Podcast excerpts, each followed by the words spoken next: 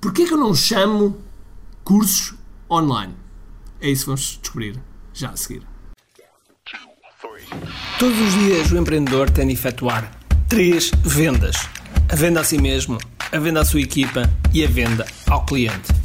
Para que isto aconteça com a maior eficácia possível, precisamos de algo muito forte: marketing. Marketing é a única resposta possível para fazer crescer pequenas empresas que não têm o um músculo financeiro para enfrentar os tubarões do mercado. Por isso, a pergunta é: como é que podemos fazer um marketing que seja poderoso e ao mesmo tempo não esvazie os nossos bolsos? O meu nome é Ricardo Teixeira, sou empreendedor há mais de duas décadas e um apaixonado por marketing. Todas as semanas procurei partilhar estratégias e táticas de marketing que procurem responder a esta pergunta. Bem-vindo ao QI Marketing Secrets. Olá pessoal, bem-vindos ao QI Marketing Secrets Podcast. Meu nome é Ricardo Teixeira e hoje estou a falar de uma daquelas coisas que, principalmente no ambiente de infoproduto e tudo o e-learning, as pessoas chamam-lhe cursos. E porquê que eu detesto detesto quando, quando há um aluno meu, quando há um aluno meu que diz curso, eu vou ao ar, vou ao teto, bato no teto, venho abaixo, vou ao teto novamente, venho abaixo e faço isto para aí 10 vezes antes de, de responder, porque eu tenho que respirar fundo. bem, não é bem assim, mas vocês perceberam. Vamos lá desmontar o que é que quer dizer curso. E o que é que nós temos na cabeça quando dizemos curso. Quando nós chamamos curso, quer dizer que as pessoas têm que seguir aulas. Okay? Tem que, vai haver aulas e só no final do curso é que a pessoa é diplomada, okay? tem um diploma, okay? se estivermos a pensar naquilo no curso, na sua essência, é que tem um diploma e, e só no final é que está pronto para fazer algo. Ora, esta é a parte que eu odeio. É que as pessoas não têm que fazer tudo. As pessoas não têm que necessariamente fazer tudo. Há bocado estava a responder umas perguntas no Clubhouse e eu estava a dar o exemplo de um programa nosso, que era o QI Digital Framework. Ora, o QI Digital Framework é o nosso programa bandeira e uma das coisas que eu digo sempre é aquilo é como se fosse a Bíblia. É a Bíblia digital. Quando tiveres que fazer algo, vais lá consultar, vais lá verificar novamente. E esse para mim é o ponto-chave. Quando nós pensamos em curso, começam a pensar, Ih, agora tenho, pô, tenho que passar aqui oito semanas a estudar isto e as pessoas não querem ter ainda mais trabalho. E portanto, nós temos que dar, temos que dar um passo, os passos mais rápidos para que as pessoas tenham resultados. Porque se as pessoas tiverem resultados, é óbvio que querem mais, querem mais. É como ir ao ginásio. Ninguém vai ao ginásio uma só vez e diz: Ah, pois, isto realmente não funciona porque só fui lá uma vez e isto, o músculo está igual. Ninguém diz isso, certo? Exige alguma consistência, como é óbvio nós, para termos resultados, temos que ir lá de forma consistente e perceber o que é que funciona e o que é que não funciona e depois vamos trocando de exercícios, ou seja, não, não podemos fazer sempre a mesma coisa porque aborrecemos, ok? É a mesma coisa nos cursos. Muitas vezes nós aborrecemos a meio. E às vezes, que é o caso do nosso KDF, tem uma coisa que é contra-intuitiva aos, entre aspas, cursos online, é contra-intuitiva. Porquê é que é contra-intuitiva? Porque o KDF tem mais de 400 lições, tem mais de 400 vídeos, então, seja, tem muita, muita, muita informação. Então, são 12 módulos, são uh, 30 bónus, é, é, muita coisa, é muita coisa.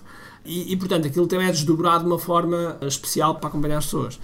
Por isso é que nós criamos um routing próprio, uma, um mapa próprio para cada tipo de pessoa, de forma a reduzir isto e de forma a que seja orientado totalmente ao resultado.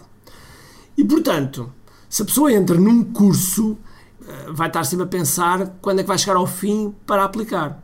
E isto é uma pergunta muito frequente. As pessoas entram nos nossos programas, reparem que eu digo programas, não digo curso, entram nos nossos programas e perguntam logo: ah, devo esperar ou aplico? O que é que eu faço? Precisamente porquê? Porque a cabeça está formatada para um curso e nós temos que desmontar, temos que desmontar completamente isto. Eu, se alguém, se alguém entrar no, no nosso KDF e fizer um só módulo e tirar hiper resultados, eu estou hiper contente, hiper contente. Desde que a pessoa esteja a tirar resultados, não me interessa se a pessoa está a consumir tudo, se estudou tudo, se não estudou nada, ok?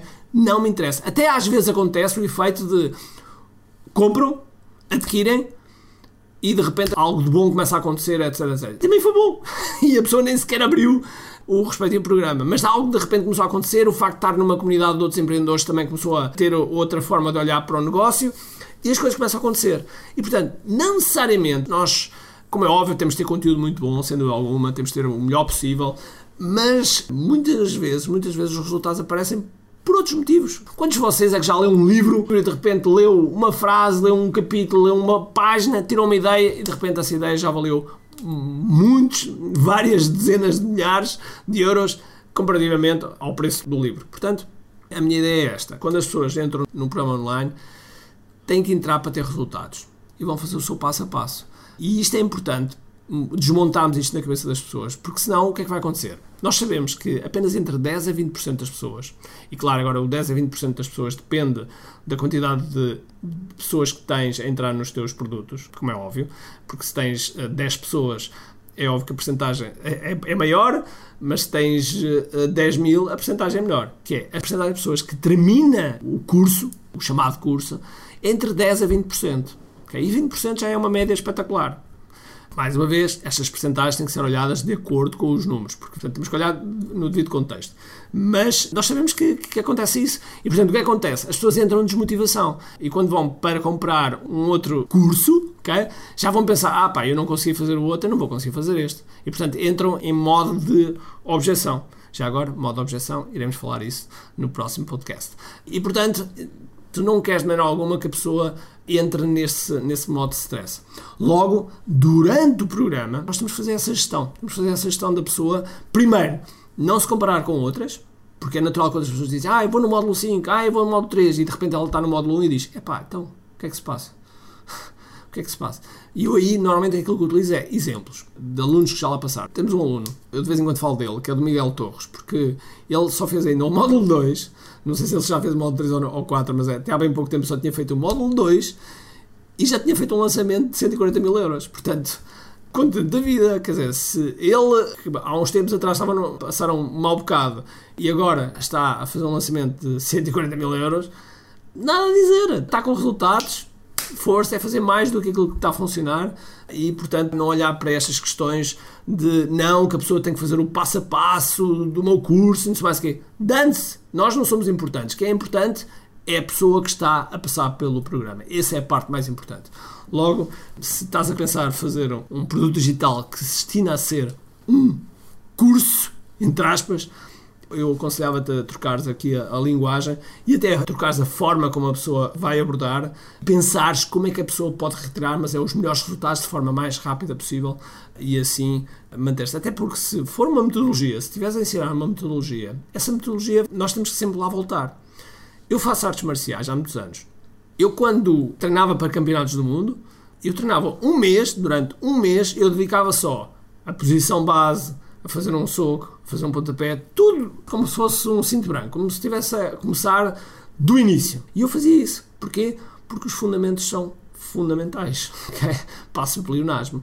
São mesmo, mesmo muito importantes. Logo, temos que realmente olhar, por vezes com um ângulo diferente, e não refazer a mesma coisa que outros fazem.